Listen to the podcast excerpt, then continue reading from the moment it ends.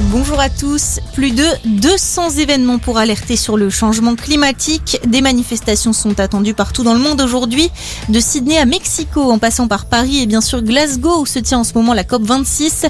Les organisateurs dénoncent l'inaction des gouvernements.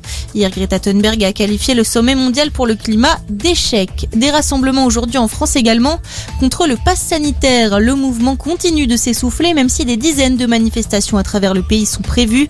La semaine dernière, environ 25 000 personnes ont défilé. Nouveau point présidentiel sur la situation sanitaire. Emmanuel Macron s'adressera aux Français mardi prochain à 20h. Annonce hier de l'Elysée alors que la reprise épidémique se confirme en France. Le chef de l'État abordera également la reprise économique ou encore les réformes. Le chanteur Jean-Luc Lahaye mis en examen et placé en détention provisoire pour viol sur mineur. Il est soupçonné d'avoir agressé sexuellement deux adolescentes de plus de 15 ans. En garde à vue depuis mercredi, le mis en cause affirme avoir eu des relations consenties avec les jeunes filles.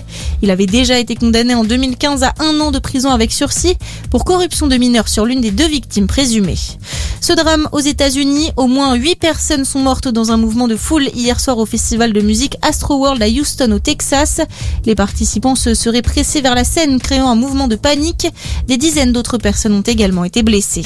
On reste aux États-Unis avec cette victoire en demi-teinte pour le président. Le Congrès américain a adopté hier le vaste plan d'investissement de Joe Biden, 1200 milliards de dollars destinés aux infrastructures comme les routes ou encore le réseau Internet. Les élus ont en revanche rejeté le volet social et écologique.